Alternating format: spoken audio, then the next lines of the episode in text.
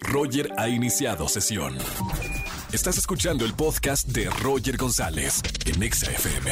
Seguimos en XFM 104.9, Oscar Uriel en la línea. ¿Cómo estamos, Oscar? Mi querido Roger González, como todos los jueves, feliz de escucharte y de, y de estar con tus amigos y tus radioescuchas y, y sobre todo que pongan atención a las recomendaciones. Seguimos con las producciones que llegan a plataformas, aunque ya hay dos, tres películas que me gustaría comentar, mi querido Roger, pero el Sí. próximo jueves, ¿qué podemos ver en cine? Acabo de ver una con Angelina Jolie, que la verdad me pareció súper interesante la película. Y está buena la, la, la peli. De, eh, La verdad me encantó la película porque interpreta a una guardabosques este, y es una película de aventuras. Pero te cuento que este fin de semana, querido, podemos ver una película titulada Sospecha Mortal.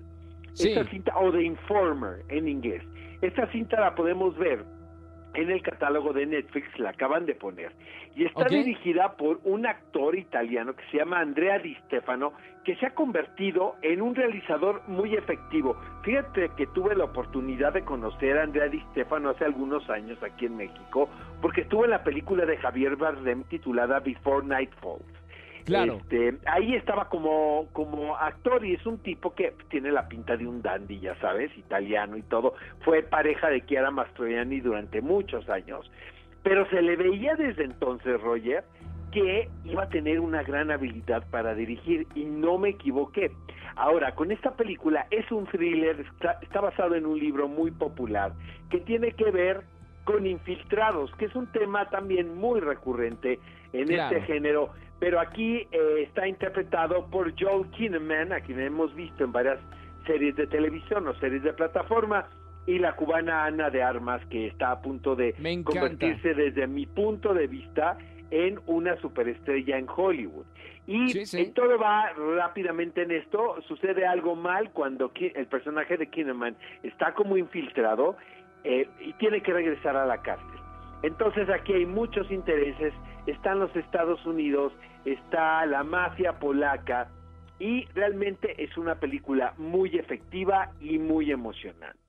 Luego, amigo mío, eh, quienes están siguiendo The Handmaid's Tale o El cuento de la criada, como le pusieron así en español, desde que se publicó la novela en la década de los 90, la cuarta temporada, Roger, la podemos ver ya en Paramount Plus y realmente he visto cuatro episodios. Me atrevo a decir que es la mejor temporada de las cuatro. Wow. Ya se aleja un tanto de la anécdota original de la novela de Margaret Atwood y ya convierten a este personaje de, de June, interpretado muy bien por Elizabeth Moss, ¿no?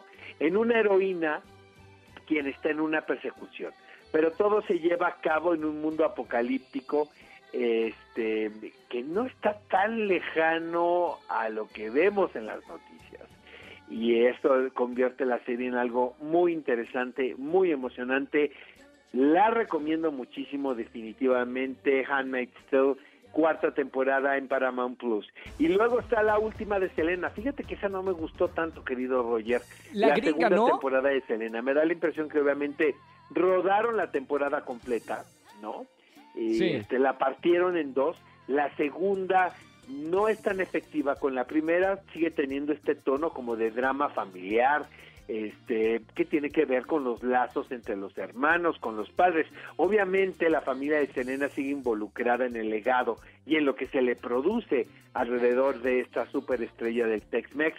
Lo ponemos sobre la mesa, Roger, pero a mí no me Sí. gustó. Oh, bueno, eh, hay, hay mucha gente que opina lo mismo, que no, no fue de, de- de su agrado, pero bueno, ahí está una recomendación más por si quiere conocer un poquito más de la vida de Selena. Esa- mira, curiosamente se han hecho ya tres, eh, yo he visto tres cosas, que es la película sí, sí, de Gre- Gregory Nava con Jennifer López, que yo creo que no es la gran película, pero es lo que más me gusta.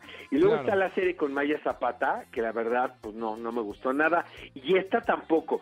Siento que Cristian Serratos está muy bien casteada en el aspecto físico, pero el carisma que tenía Selena en escena claro. está bien difícil de que alguien lo reproduzca, Sí. salvo Jennifer López.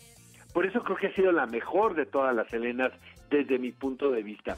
Oye, ya para finalizar, mi, que- mi querido Roger, eh, llega a Netflix El baile de los 41, Oh, una película claro, que se estrenó buena. en cines eh, durante la pandemia. Poca gente vio precisamente porque fue justo en un momento muy crítico, ¿no? De lo que estamos viviendo.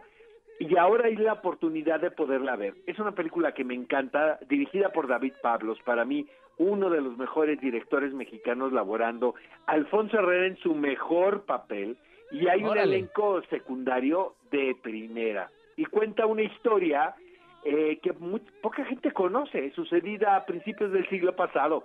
Este es un acto de, de homofobia, ¿no? Donde tiene que ver también los intereses este aristocráticos y políticos de la era. Entonces, eh, es muy curioso porque eh, la anécdota, a pesar de haberse acontecido hace tantos años, sigue teniendo una resonancia muy particular con nuestros días. Y Claro. creo que David Pablos hace, sin, sin ser evidente, eh, realiza una especie de espejo donde podemos vernos y podemos decir, caray, no hemos evolucionado nada, ¿sabes? En cuanto a los estereotipos que manejamos en sociedad. Entonces, hay, hay mucho que ver este fin de semana, mi querido Roger. Buenas recomendaciones, ¿eh? Oscar, a ver qué vemos este fin de semana de, de las recomendaciones que nos das en esta tarde. Y te vemos en qué película ver sábado. Exacto, el sábado tenemos un programa loco. Está con nosotros Luis, Gerardo Méndez. Este va a nos va a acompañar en el programa. Vamos a platicar precisamente de esta película con Angelina Jolie, este, de muchos estrenos más. Los esperamos 10 de la mañana, Exa FM 104.9. Gracias, Oscar. Y hasta el próximo jueves con más Así recomendaciones. es, mi querido Roger. Un abrazo a todos. Escúchanos en vivo y gana boletos a los mejores conciertos de 4 a 7 de la tarde por Exa FM 104.9.